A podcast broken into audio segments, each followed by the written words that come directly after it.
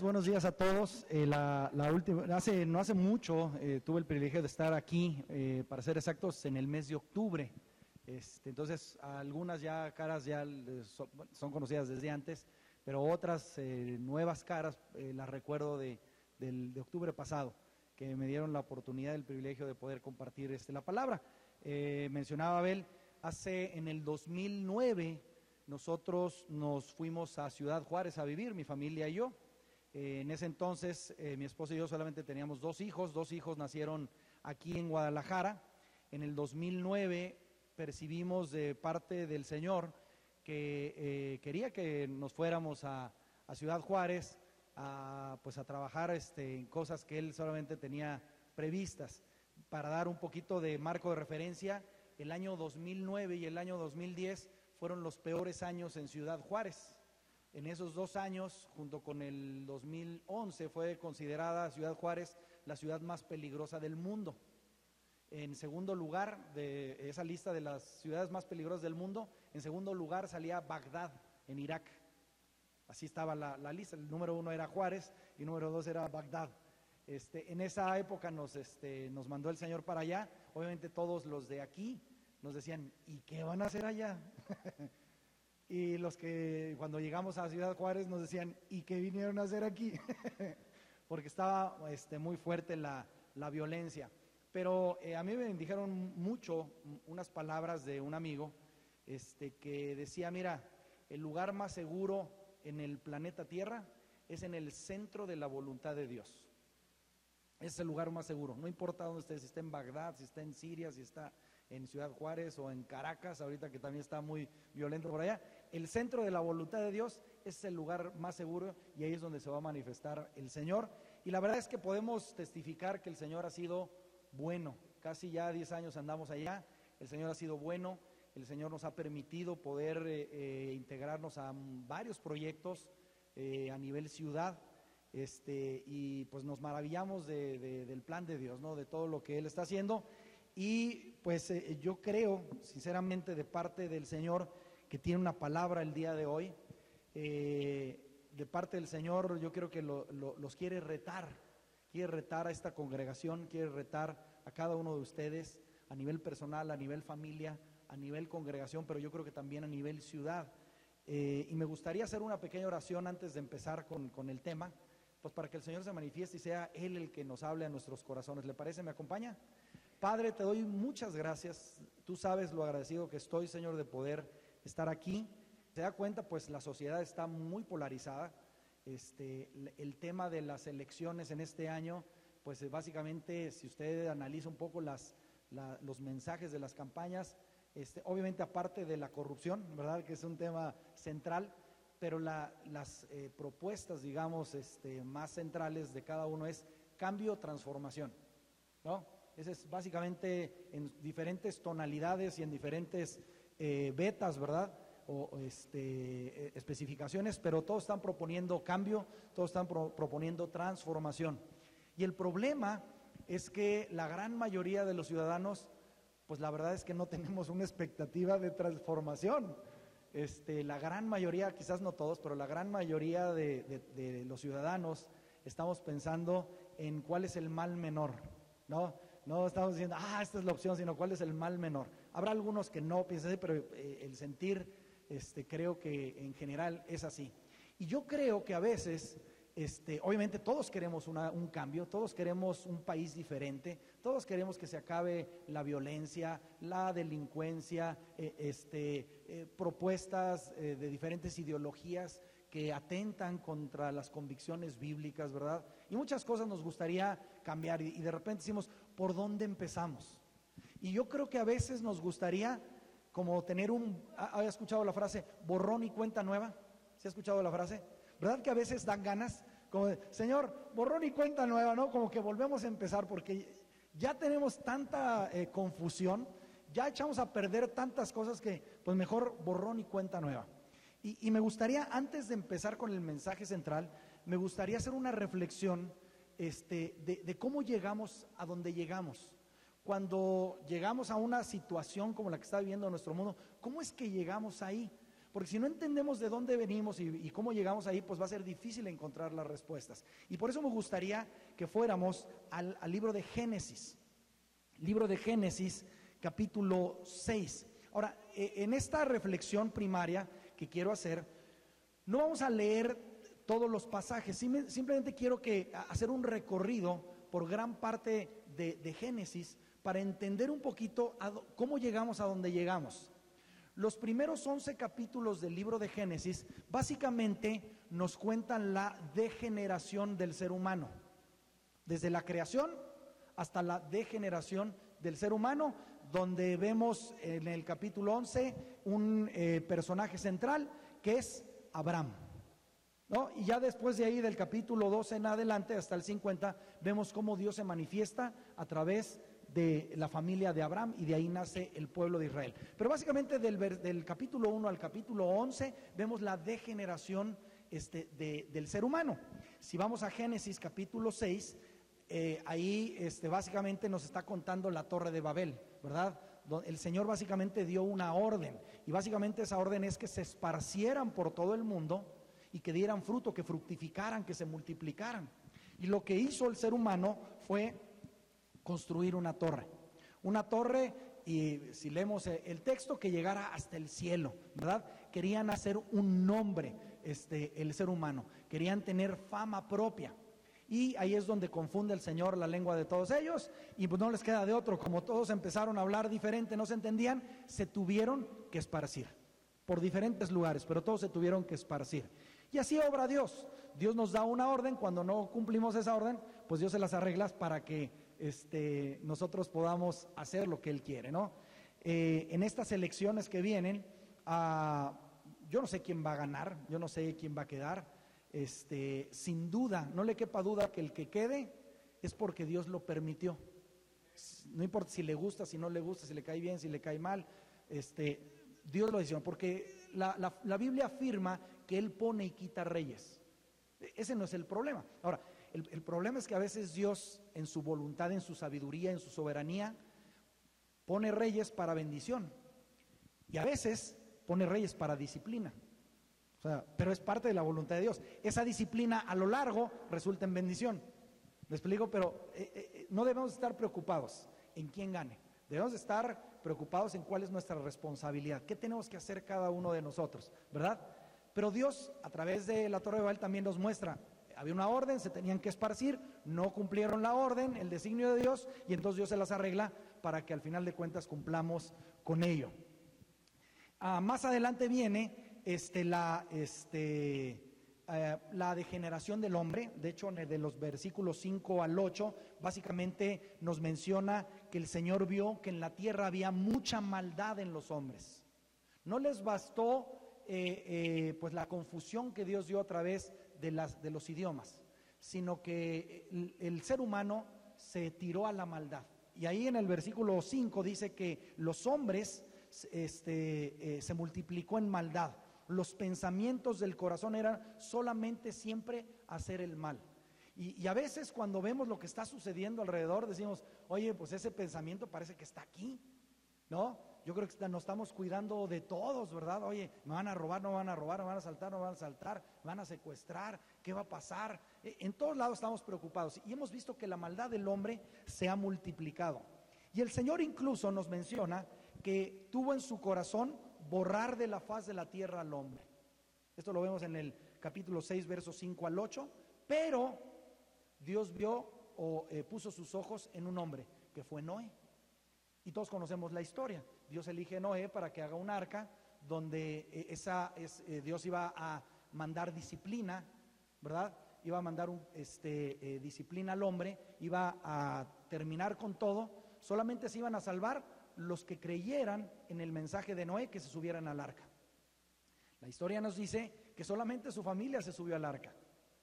Nadie de la faz de la tierra le hizo caso a Noé. De hecho, lo tildaron de loco. Nadie le hizo caso. Y solamente Noé, sus tres hijos con sus esposas, fueron los que subieron al arca y fueron los únicos que se salvaron. Ahí podemos ver en el capítulo 8, ¿verdad? Cuando eh, nos narra todo el capítulo 7, todo el capítulo 8 nos narra esa, eh, eh, el diluvio y cómo este, Dios de repente ya secó la tierra y, y es como un borrón y cuenta nueva. ¿No? Se ve multiplicado la maldad, viene el diluvio, quedan cuatro familias, Noé, su esposa, sus tres hijos con sus esposas, borrón y cuenta nueva. Vamos a volver a empezar, pero ahora vamos a empezar bien, ¿no? Esa era parte de la consigna, esa era parte de lo que Dios quería. Eso, e, e, esa fue la razón por la cual Dios le dio una oportunidad al ser humano. Borrón y cuenta nueva. Pero, ¿qué pasa en el capítulo 9? En el capítulo 9 habla este, un poco en los versos 11 y 13 que Dios hace pacto con Noé, con todas las generaciones. El arco iris es una señal del pacto que hizo, que no iba a volver a, este, a mandar un diluvio, que no iba a volver a castigar de esa manera este, al ser humano, y hace un pacto con Noé y obviamente con, con su familia. ¿Quiénes fueron los que poblaron de nuevo toda la tierra? No había nadie, solamente había cuatro familias. ¿Quiénes fueron los que poblaron en ese borrón y cuenta nueva? Noé y los hijos de Noé. De hecho, en el versículo 19, del 19 al 21, nos dice que los hijos de Noé poblaron toda la tierra. Y Noé comenzó a labrar la tierra y plantó una viña. Empezaron a reconstruir todos. Pero más adelante nos dice que Noé bebió vino y se embriagó. Se desnudó en medio de su tienda y luego vemos que uno de sus hijos este, lo deshonra y Noé lo maldice. Y a los otros dos los bendice. Si se va usted a Génesis 9, capítulo 28, dice que Noé vivió 350 años después del diluvio. Había vivido muchos años, como 600 años antes, pero después del diluvio vivió 350 años después del diluvio. Ahora, póngase a pensar, ¿qué se puede hacer con 350 años. Se puede hacer mucho, ¿no? Se puede hacer mucho con 350 años. Porque estamos hablando que tuvo Noé 350 años del borrón y cuenta nueva. O sea, este, era como para que esa nueva especie, ese nuevo ser humano, pues tuviera todo en orden. Y, y, lo digo porque a veces nosotros queremos que haya un borrón y cuenta nueva. Ay, mira, como borrón y cuenta nueva, cuando llegue este ya se va a solucionar todo. Pero lo que vemos no, no es eso. Lo que vemos en lo que nos sigue eh, describiendo el Génesis es que el hombre también, este, no importando que hubo un borrón y cuenta nueva, nuevamente se fue desviando de los propósitos y, y del camino de Dios. En el versículo 29 del capítulo 9 de Génesis dice que el total de días de Noé fue de 950 años y murió. Vivió 600 años antes del diluvio, 350 años después del diluvio y vivió. Ahora, con estos datos nos da una idea de cómo fue eh, este, pues, la formación de lo que conocemos el mundo. Adán y Matusalén, Matusalén fue el hijo de Enoch. Enoch se fue este, al cielo sin ver la muerte. Este, ¿Por qué? Porque tenía un buen nombre delante de Dios, Enoch. Matusalén era el hijo de Enoch. Adán y Matusalén vivieron o tuvieron vida al mismo tiempo. Algunos años de la vida de Adán y algunos años de la vida de Matusalén estuvieron juntos. Matusalén y Noé en algún momento estuvieron vivos los dos. Era para que hubiera habido una influencia, ¿no? Adán conoció a este, a Matu, o este, al menos estuvieron vivos. Enoch considerado un hombre que era este que estaba eh, con gracia delante de Dios, pues uno pensaría pues que Matusalén y todos los demás pues también tuvieron un buen ejemplo y por consecuencia pues hubo una buena este, camada, ¿verdad? De, de, este, de generaciones. Pero vemos que no, que el hombre se fue hacia la maldad. Y la pregunta aquí, bueno, Noé y Abraham también estuvieron juntos, vivos en algún momento. En algún momento Noé y Abraham estaban vivos los dos al mismo tiempo. Pero cuando la Biblia llega a la vida de Abraham, Abraham vivía en Ur de los Caldeos, una ciudad que era idólatra, una ciudad que no estaba buscando los caminos de Dios, una ciudad que estaba desviada de hecho de los caminos de Dios. La pregunta es, si hubo un borrón y cuenta nueva, ¿dónde quedó la influencia de Noé? Noé era un hombre conforme al corazón de Dios y por eso tuvo gracia delante de Dios. ¿Dónde quedó la influencia de Noé a cuando llegamos a Abraham? Porque ya cuando llegamos a Abraham, pues el, el ser humano estaba igual que antes del diluvio. ¿Qué fue lo que pasó? ¿Dónde quedaron sus enseñanzas? ¿Dónde quedó esa sabiduría de Noé? Porque si alguien mostró sabiduría delante de Dios, pues fue Noé. Por eso se salvó él y su familia nada más, aun cuando lo tildaron de loco todos. ¿Dónde quedó su, influencia? Y eso esa pregunta nos la deberíamos de hacer nosotros. ¿Qué tanta influencia estamos teniendo hacia las eh, siguientes generaciones? A lo mejor usted está joven y dice, bueno, todavía no me toca porque yo estoy soltero, pero ese debería ser parte de nuestro pensamiento. Eso es parte de, uno de los propósitos de Dios que tiene para nosotros, que podamos influir en las siguientes generaciones. Si queremos ver una transformación de nuestro país, de nuestra ciudad, necesitamos pensar en generaciones. No podemos pensar en sexenios, no podemos pensar en trienios, tenemos que pensar en generaciones. Noé perdió de vista eso. Adán perdió de vista eso después de que fueron expulsados del huerto del Edén. Matusalén perdió de vista eso después de que recibió el ejemplo de Enoch. No sé si, me voy a entender. Perdieron de vista que deberían de ser influencia para todas las generaciones. ¿Y cómo perdieron de vista esa influencia en las generaciones? Quiero que vaya ahora al Nuevo Testamento, en el Evangelio de según San Mateo. En el Evangelio de Mateo, en el capítulo 24, y quería hacer esta introducción porque esto viene desde, desde el Génesis, así es el ser humano y así nos ha pasado. Llegue quien llegue de los que están de candidatos, no va a cambiar gran cosa el país. No va a cambiar gran cosa. Porque ese no es el plan de Dios. El plan de Dios para las transformaciones no son los gobiernos. Ahora, no digo que no oremos por los gobernantes, no digo que dé igual por quien vota, no estoy diciendo eso.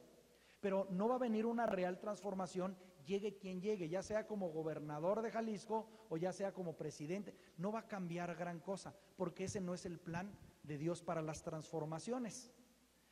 Mateo capítulo 24, verso 37, dice, voy a leer 37, 38 y 39. Dice, porque como en los días de Noé, ¿se acuerda que acabamos de repasar un poquito todo eso? En los días de Noé, así será la venida del Hijo del Hombre. Pues así como en aquellos días, ¿cuáles?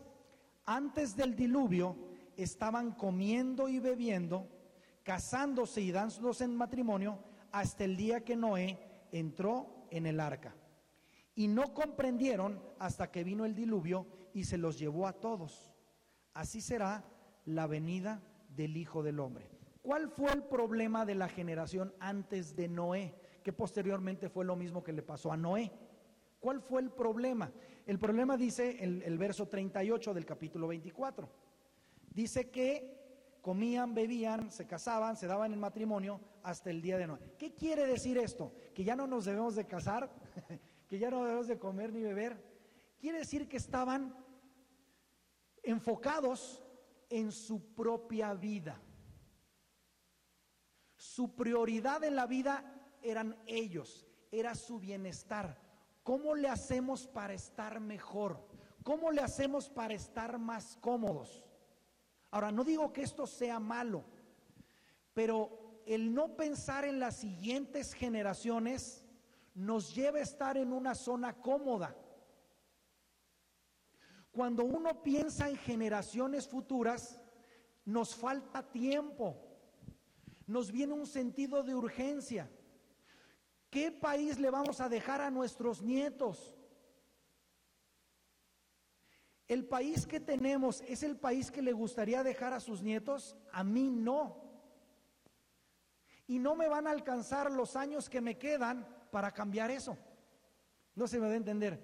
Pero, pero es algo que veo que es nuestra responsabilidad si lo vemos en generaciones. Pero hemos perdido de vista esa visión de generaciones. Estamos viendo hacia nosotros. Ya no está, antes incluso en el ahorro se veía, uno ahorraba para el futuro. ¿no? Dejaba un guardadito en el colchón. Hoy hasta el colchón está empeñado. Porque todo lo queremos hoy. No estoy viendo a ver cómo mejoro las siguientes generaciones. Estamos viendo el hoy, cómo yo estoy, cómo doy. Mañana, pues quién sabe. Y por eso la gente vive endeudada. Ahorita no la pregunta es cuánto tienes de ahorro, sino cuánto crédito tienes. Vivimos de crédito. ¿Por qué? Porque todo lo queremos ahorita. Y no estamos dejando este, nada a las siguientes generaciones. Ya no hablemos de cosas económicas, ¿qué le estamos dejando en cuanto a, principios, en cuanto a valores, en cuanto a costumbres, en cuanto a tradiciones, en cuanto a una serie de cosas? Porque hemos perdido de vista las generaciones. Eso es lo que le pasó a Noé. Se bajó del arca, empezó a plantar su, viña, a arreglar para él, para estar cómodo. Lo leímos, ¿verdad? Plantó su viña, dijo, ah, pues el vino, y se embriagó. Él ya estaba, ya, Cumplimos con eso, ¿no? Con la tarea del Señor de construir el arca. Ahora, ¿el propósito de Dios era el arca? ¿El gran proyecto de Dios era el arca? No. Era construir una nueva generación. Ese era el plan de Dios. Y se le olvidó a Noé ese plan de Dios. Se quedó con el arca. Ya cumplí, ya la hice, ya nos salvó. Ahora sí, ay, mi jubilación. Ahora sí, a disfrutar de la vida. Yo sé que aquí nadie ha pensado en eso, ¿verdad?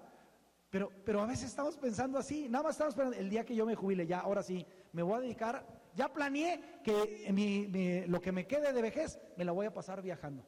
Esa es nuestra gran meta, ese es nuestro gran objetivo. ¿Cómo la voy a pasar mejor mis últimos años de vida? Esa es la mejor manera de destruir las siguientes generaciones. Porque así le pasó a la humanidad y así le ha pasado a la humanidad. Fíjese lo que dice, ahora sí le voy a pedir que regrese a Génesis, pero el capítulo 12. Para el capítulo 12, después de todo el diluvio, después de, este, de que se vuelve a poblar la tierra, ¿verdad? Por medio de estas familias, pues el hombre vuelve a lo mismo, el ser humano vuelve a lo mismo, vuelve a degenerarse. Y en el capítulo 12 sale a relucir un personaje principal, que es Abraham. Abraham era un hombre, no, no tenía mérito ninguno, no era un buen hombre, no estaba buscando los caminos de Dios, no, estaba, no tenía temor de Dios, no estaba buscando nada. Él vivía como vivían todos.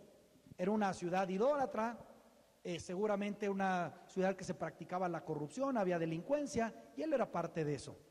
Y en el capítulo 2, en el verso 1, nos habla un poco del llamado de Dios hacia Abraham. Se le presenta y le hace un llamado. Dice el capítulo 12, verso 1 de Génesis, y el Señor dijo a Abraham, vete de tu tierra, de entre tus parientes y de la casa de tu padre, a la tierra que yo te mostraré. Ahora, esa indicación y ese llamado es un llamado a la incomodidad. O sea, deja tu parentela, deja todo lo que tienes, lo que estás haciendo ya no lo hagas. Te voy a enseñar una tierra, ven, nos vamos a ir de gira turística, va, pero no te creas que en primera clase. Agarra toda tu gente y vámonos. Y te voy a mostrar una tierra donde tú has de habitar. has de habitar. Ahora, esa tierra que le mostró era desierto. A donde lo llevó fue al desierto. No había nada. Bueno, sí había arena y mucho sol. Seguramente muchos cactus también, ¿no? Esa era la tierra que le quería mostrar. Pero ahí Dios tenía un plan. Y ese plan era poder tener una nueva generación de personas que posteriormente se convirtió en el pueblo de Israel. Pero no sé si me doy, me doy a entender de que la Biblia constantemente, Dios está procurando una nueva regeneración de las generaciones. Pero nosotros estamos perdiendo de vista esa visión de generaciones. No la estamos tomando en cuenta. Lo llama a la incomodidad de tener todo ordenado. ¿Sabes qué? Vamos a empezar de nuevo. Borrón y cuenta nueva. A eso lo está llamando Dios Abraham. Dice el versículo 2. Haré de ti una nación grande y te bendeciré y engrandeceré tu nombre. y serás bendición. Verso 3. Bendeciré a los que te bendigan y al que te maldiga maldeciré. Y en ti serán benditas todas las familias de la tierra. ¿Cuál es el plan de Dios para el ser humano? Bendición. Yo quiero bendecir a todas las familias de la tierra. Ahí no le estaba diciendo al pueblo de Israel porque todavía no existía el pueblo de Israel. A las familias de la tierra yo las quiero bendecir. Ese ha sido el plan de Dios. Pero nosotros constantemente lo queremos hacer a nuestra manera. Y lo que hacemos a nuestra manera, pues termina en caos. Cuando lo hacemos a la manera de Dios, ahí hay bendición. Termina este pasaje en el verso 4, o hasta ahí voy a leer. Entonces Abraham se fue tal como el Señor le había dicho, y Lot fue con él. Y Abraham tenía 75 años cuando partió de Arán. 75 años. ¿En qué está pensando una persona que tiene 75 años hoy en día? ¿Cómo la pasamos bien? Ya no me fastidien, ya no me molesten, ¿sí o no? Aquí apenas Dios le iba a mostrar su plan. apenas le iba a mostrar su plan, 75 años. Pero le creyó. No había ninguna garantía. La única garantía que tenía es que él creía que Dios le estaba hablando. Era la única garantía que tenía. Y le creyó y lo siguió.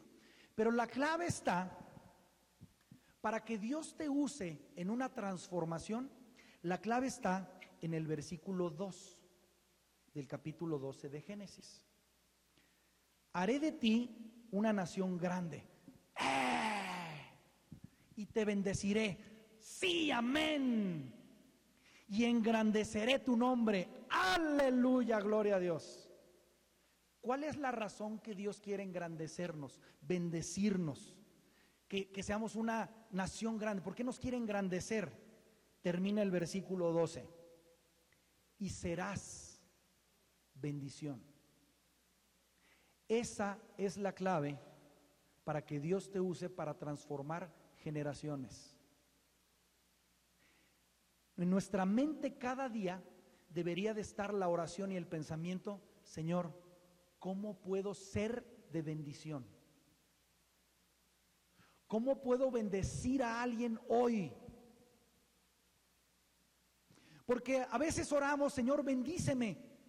Y el Señor no tiene problema en bendecirte. Es más, está en el corazón de Él, lo acabamos de leer. Él quiere bendecir a todas las familias de la tierra.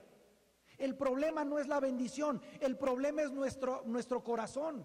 Y el problema son nuestras prioridades. Y el problema es nuestro enfoque. Nuestro enfoque, estamos aquí en la tierra para ser bendición, no para ser bendecidos.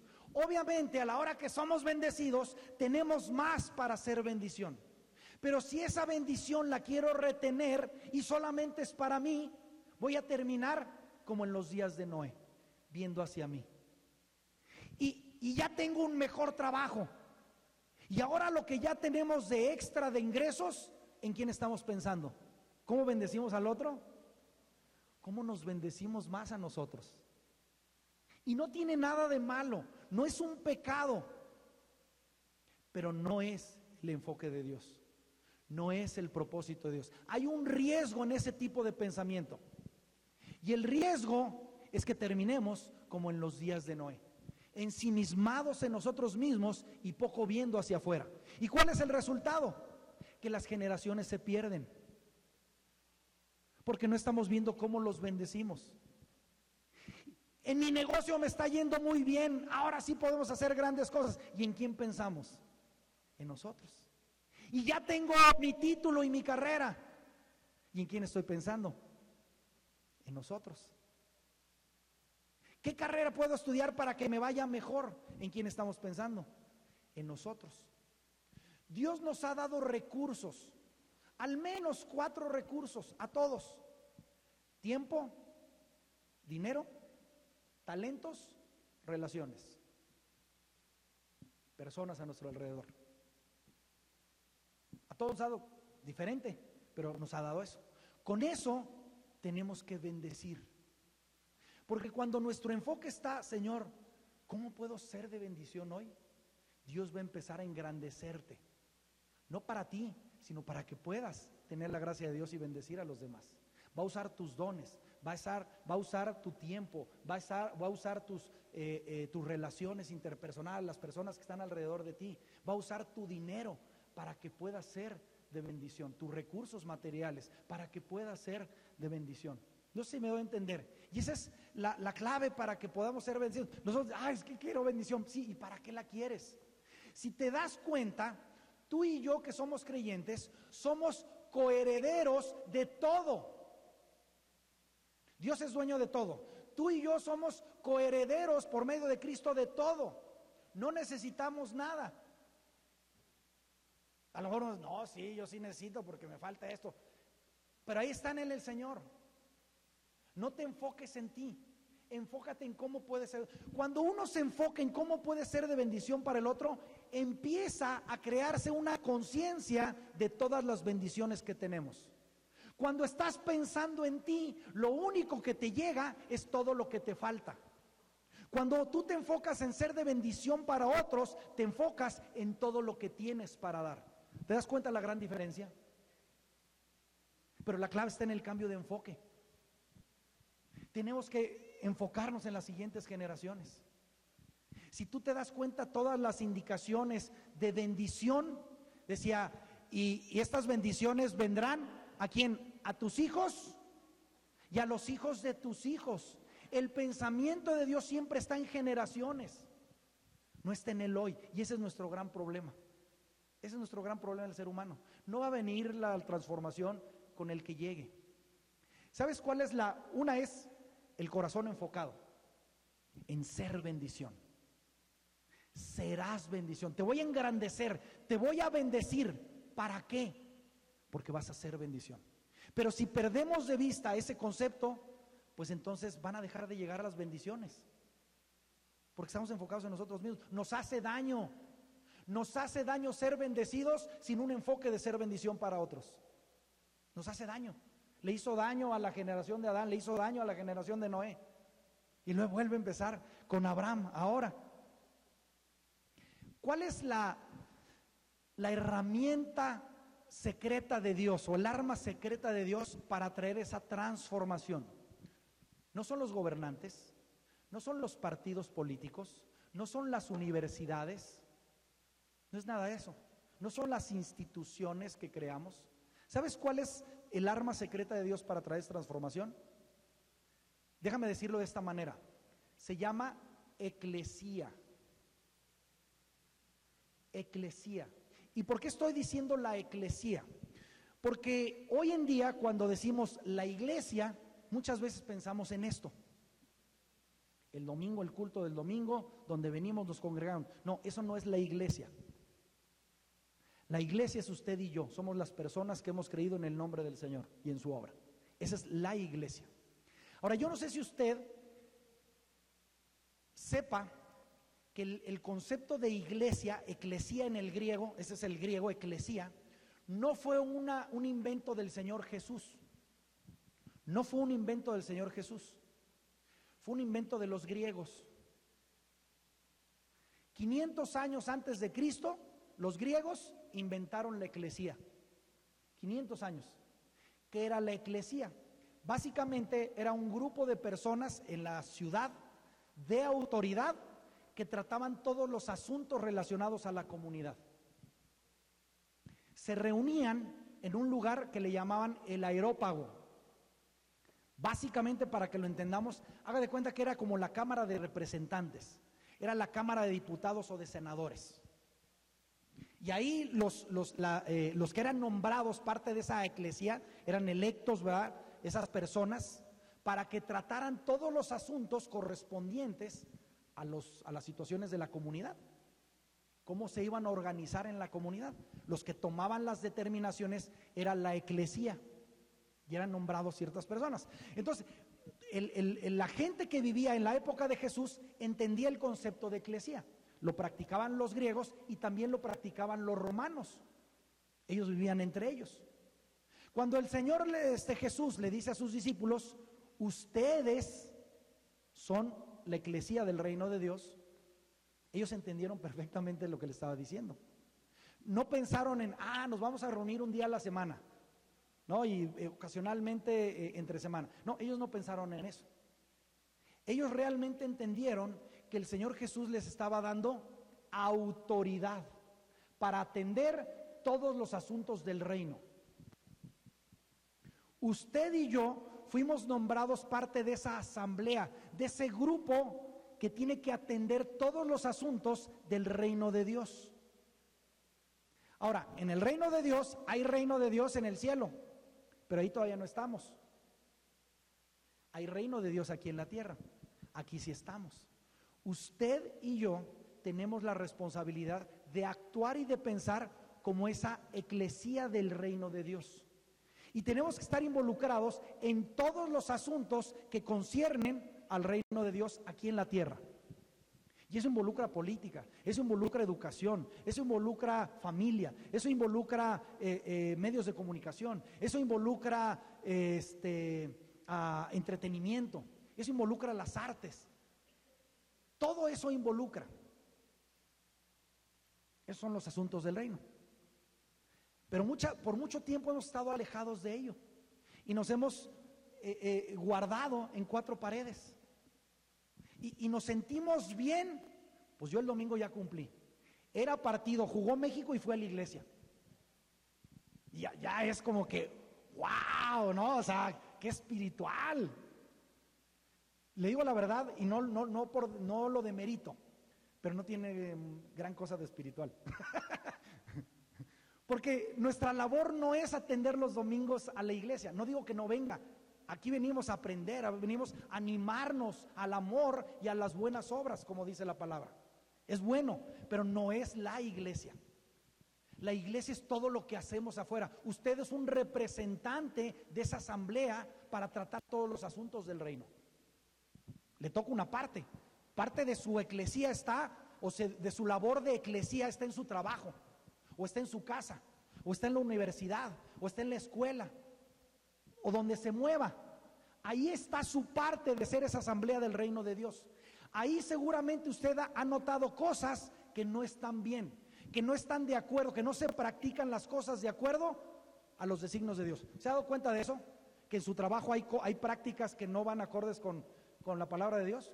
Usted ahí es la eclesía en su casa, en su vecindario, en la escuela, en la universidad. Ahí usted es.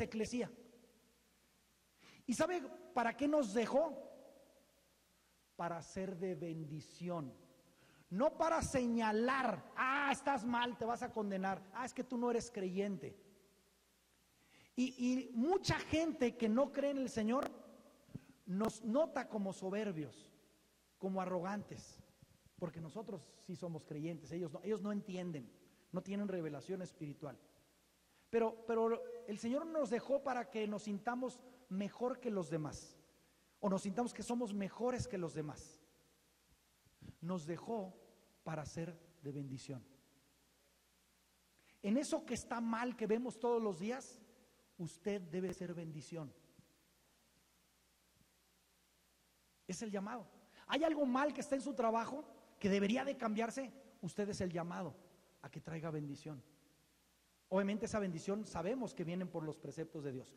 ¿Cómo empujamos eso? ¿Cómo persuadimos? ¿Cómo compartimos? ¿Cómo somos parte de esa solución? Si usted tiene un negocio y le está yendo bien, el Señor lo está engrandeciendo en su negocio, ¿para qué cree que lo está engrandeciendo? Para que sea bendición. Y si dejamos de ser bendición, no le extrañe que la bendición para usted también va a ser cortada. Porque ¿para qué lo sigue bendiciendo si no lo está usando para, lo que debe de ser? ¿No? Si usted tiene ciertas capacidades, inteligencia para algunas cosas, eso es don de Dios. Es un recurso que Dios le dio. Lo está engrandeciendo con ese talento, con esa capacidad, con esa habilidad. Dios ya lo engrandeció. Pero ¿para qué le dio ese talento y esa capacidad? Para que sea bendición le dio una familia. ¿Para qué? Y es que es bien bonita mi familia, nos llamamos, ¿para qué? Para ser de bendición hacia otros. Para ser de bendición. Le dio hijos, ¿para qué? Para que les vaya bien la vida, para que tengan una mejor vida que la mía. No está mal ese pensamiento. O sea, no, no es, insisto, no es pecado, pero no es el enfoque de Dios. Nuestro enfoque con nuestros hijos debería de ser que tú seas más bendición de lo que yo puedo ser. No, se alcanza a ver una diferencia. Y, el enfoque que hemos adoptado en nuestra cultura. Queremos que nos vaya mejor. Está bien, sí, pero ¿para qué? Ese debe de ser nuestro enfoque. Somos la iglesia, somos la eclesía este, de Dios. Yo no sé si usted alguna vez ha escuchado eh, hablar de George Washington Carver. George Washington Carver eh, fue un esclavo. Eh, George Washington, uno, un George Washington, el primero es el que sale en los billetes de a dólar, que fue el primer presidente de los Estados Unidos. No le estoy hablando de ese, le estoy hablando de otro, que fue un hombre de raza negra que vivió en los Estados Unidos. Él nació siendo esclavo. Eh, él, Dios le dio muchos talentos, mucha habilidad, le dio un espíritu científico, este, era, eh, se convirtió en un gran investigador, en un gran científico, pero vivió y nació en la pobreza y se desarrolló con muchas dificultades. En la época que él vivió no se permitía, no, había facilidades para que la comunidad negra estudiara. Y él en sus tiempos que tenía esta oportunidad se iba a las bibliotecas y se devoraba libros. Y él prácticamente se hizo su, su educación pero Dios le había dado varios talentos. Eh, en una época, George Washington Carver, dentro de todas las dificultades que tenía en su ambiente, este, él le, le pedía a Dios, Señor, revélame los secretos de la vida. Revélame los secretos de la vida. Y él percibía cada que le preguntabas de esos secretos, de esas preguntas, que no entiendo esto, él, le, le, pedía revelación de eso. Y él percibía que Dios le decía, no, eso no te lo voy a revelar y se quedaba a gusto y seguía por la vida, ¿no? Pero luego llegaba otra inquietud, Señor, revélame este asunto de la vida. Y él percibía que Dios le decía, no, eso no te lo voy a revelar. Pero llegó un día que George Washington Carver le pidió al Señor, Señor, revélame los secretos del cacahuate. Revélame los secretos del cacahuate. Una de sus capacidades y habilidades se desarrolló mucho en la, en la agricultura. De hecho, terminó dando clases en una universidad este, de, eso, este, de muchas cosas, todo lo relacionado a las plantas y a la agricultura, él se enfocó mucho. Y el Señor le dijo, te voy a dar todos los secretos del cacahuate. Y uno dirá, oye, los secretos del cacahuate, ¿para qué sirve eso? vale para puro cacahuate. ¿Para qué sirve eso? Una época cuando ya era reconocido George Washington Carver por sus investigaciones, sus descubrimientos, su labor como docente en la universidad, que hubo una crisis agrícola en la zona. Y los agricultores, al ver y al, tener el reconocimiento George Washington Carver de su capacidad, fueron con él. Estaban acostumbrados a sembrar eh, algodón en esa zona y ya no estaba produciendo lo mismo. Ya habían desgastado mucho las tierras. Y entonces fueron con George Washington Carver y le dicen, oye, ayúdanos, tú que sabes de todo lo agrícola y todo esto, ayúdanos, estamos sufriendo, traemos una crisis. Y empezó a investigar las tierras, empezó a estudiarlas y llegó a una conclusión. Estas tierras son útiles y buenas para sembrar cacahuate. Dios le había revelado los secretos del cacahuate. ¿Saben que ustedes deben de cambiar de giro? Ya no siembren algodón, siembren cacahuate. Y como Dios le había dado esa revelación, empezó a darse el cacahuate. De hecho, hubo una sobreproducción de cacahuate en esas tierras.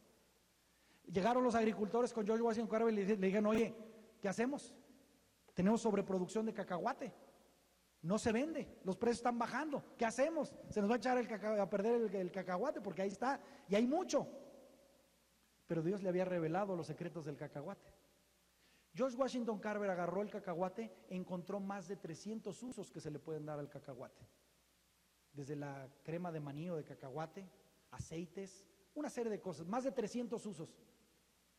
A través de esa revelación que Dios le dio a un hombre sin mérito, que nació en la adversidad, que se preparó en la adversidad, pero Dios le había dado, lo había engrandecido en varias cosas, no en dinero, no en una gran familia, pero sí en esa capacidad de poder investigar, discernir y esas cosas, le dio la capacidad para poder crear una industria. que sacó a la pobreza de mucha gente en ese entorno de crisis. ¿Cuántos de aquí podemos ver crisis en nuestro entorno? Parientes, personas del trabajo, personas en la escuela, en el vecindario. Si tenemos un corazón de bendecir a otros, Dios te va a engrandecer. Dios te va a bendecir. Pero tenemos que tener esa intención. George Washington la tenía. Y pudo ser de bendición con un cacahuate. Pero lo más importante fue el enfoque y el corazón de George Washington Carver. ¿Cómo adquirimos eso? ¿Cómo podemos ser de bendición para otros? Y con esto voy a cerrar. Te voy a leer tres pasajes más que tienen que ver con esto. El mensaje es, tenemos que cambiar de enfoque y tenemos que ser bendición. Sí, Dios nos va a bendecir, pero es un medio para que podamos ser de bendición. No es el fin en sí mismo. El objetivo de Dios no es bendecirme. El, objetivo de Dios es usarme como bendición. Y por eso me va a bendecir. ¿Cómo puedo bendecir? ¿Cómo puedo recibir esa revelación que traiga bendición a otros? Hay un concepto en la Biblia que empieza en el Génesis que solamente aparece en tres libros de la Biblia. Y ese, ese concepto es el árbol de la vida. ¿Se acuerda del árbol de la vida? El árbol de la vida solamente aparece en Génesis, en Apocalipsis, pero también aparece esa figura en el libro de Proverbios. En el libro de Proverbios también aparece. Ahora, ese árbol de la vida en el Génesis nos dice que fue plantado en el Edén, en el centro del Edén, junto al árbol del bien y del mal, que fue el que eh, comieron Adán y Eva. Pero allá al ladito estaba el árbol de la vida. Déjeme ir a este Proverbios capítulo 3 versos 13 al 8. Proverbios capítulo 3 versos 13 al 18. Insisto, el otro libro que aparece esa figura de árbol de la vida está en el libro de Proverbios. Porque muchos se preguntarán, ¿y cuál es ese árbol de la vida? O sea, ¿qué fruto daba? ¿Qué era? ¿De qué era? ¿Cómo era el árbol? Bueno, yo creo que el libro de Proverbios nos da idea de para qué sirve el libro del el árbol de la vida. Dice el capítulo 3, verso 13.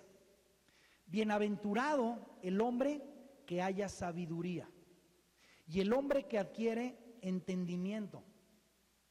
Doblemente feliz es bienaventurado el que adquiere sabiduría y el que adquiere entendimiento. Porque su ganancia de recibir sabiduría y entendimiento es mejor que la ganancia de la plata y sus utilidades mejor que el oro fino. Es más preciosa que las joyas y nada de lo que deseas se compara con ella. Larga vida hay en su mano derecha, en su mano izquierda riquezas y honra. Sus caminos son caminos agradables y todas sus sendas paz. Es árbol de vida. Árbol de vida. Para los que echan mano de ella, no para todos sino para los que echan mano de ese árbol de vida. Y felices son los que la abrazan. ¿Qué da ese árbol de la vida? Sabiduría y entendimiento. Sabiduría y entendimiento. George Washington Carver, como tenía un corazón que quería bendecir, recibió sabiduría y entendimiento del cacahuate para cubrir una necesidad para ser de bendición a toda una comunidad. Fíjate lo que dice Apocalipsis, y es el último pasaje que voy a leer. Apocalipsis capítulo 22, el último capítulo de la Biblia.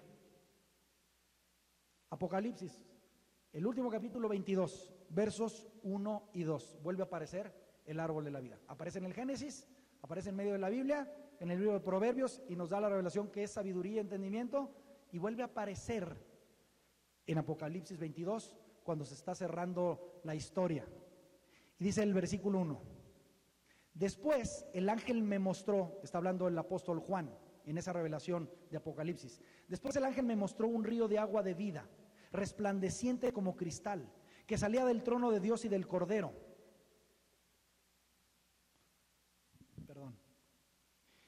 Y luego sigue en el, en el verso 2. Y corría por el centro de la calle principal de la ciudad.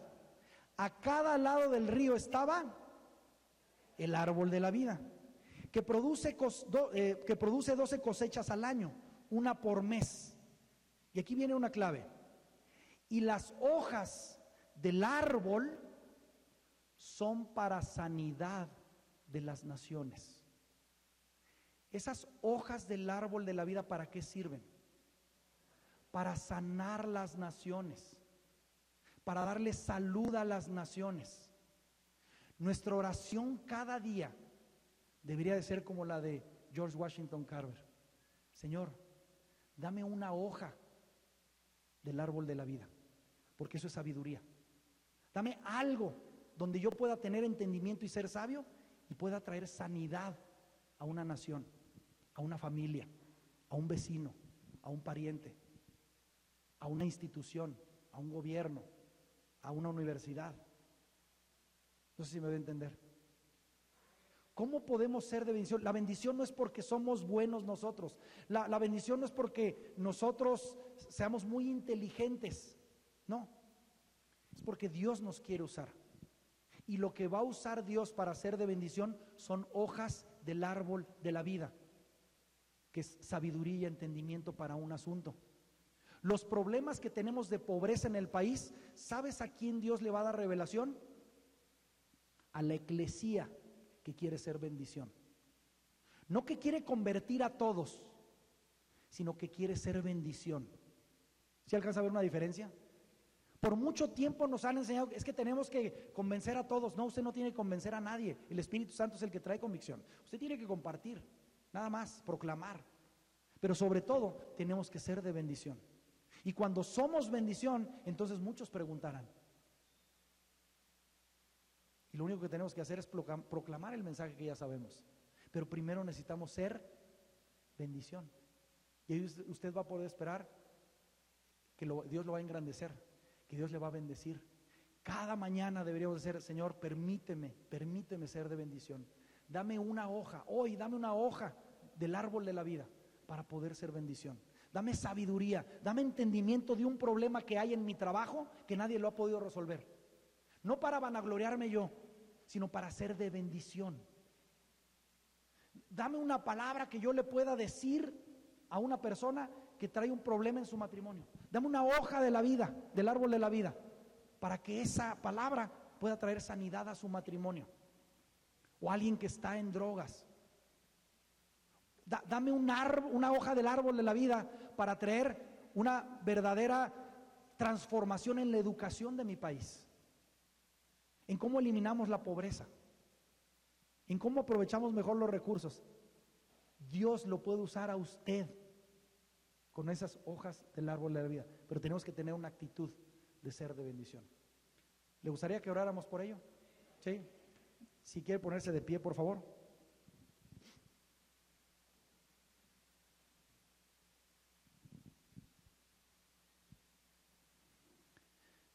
Padre, yo te doy muchas, muchas, muchas, muchas gracias, Señor, por tu palabra, pero sobre todo por tu plan. Señor, yo, yo simplemente lo que veo y entiendo, y no me lo explico, pero, pero ahí está, tú lo dices. Tú quieres bendecir a todas las familias de la tierra. Esa es parte de tu plan. Y no te has cansado de nosotros. No te hemos fallado generación tras generación. Y tú sigues con tu plan de bendecir a todas las familias de la tierra.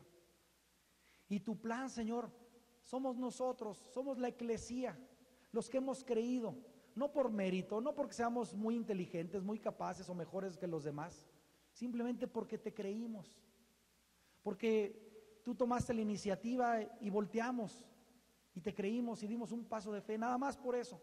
Pero ahora tú quieres usarnos como instrumentos de bendición. Nos quieres bendecir, tu palabra lo dice. Quieres engrandecernos en lo que hagamos, tu palabra lo dice.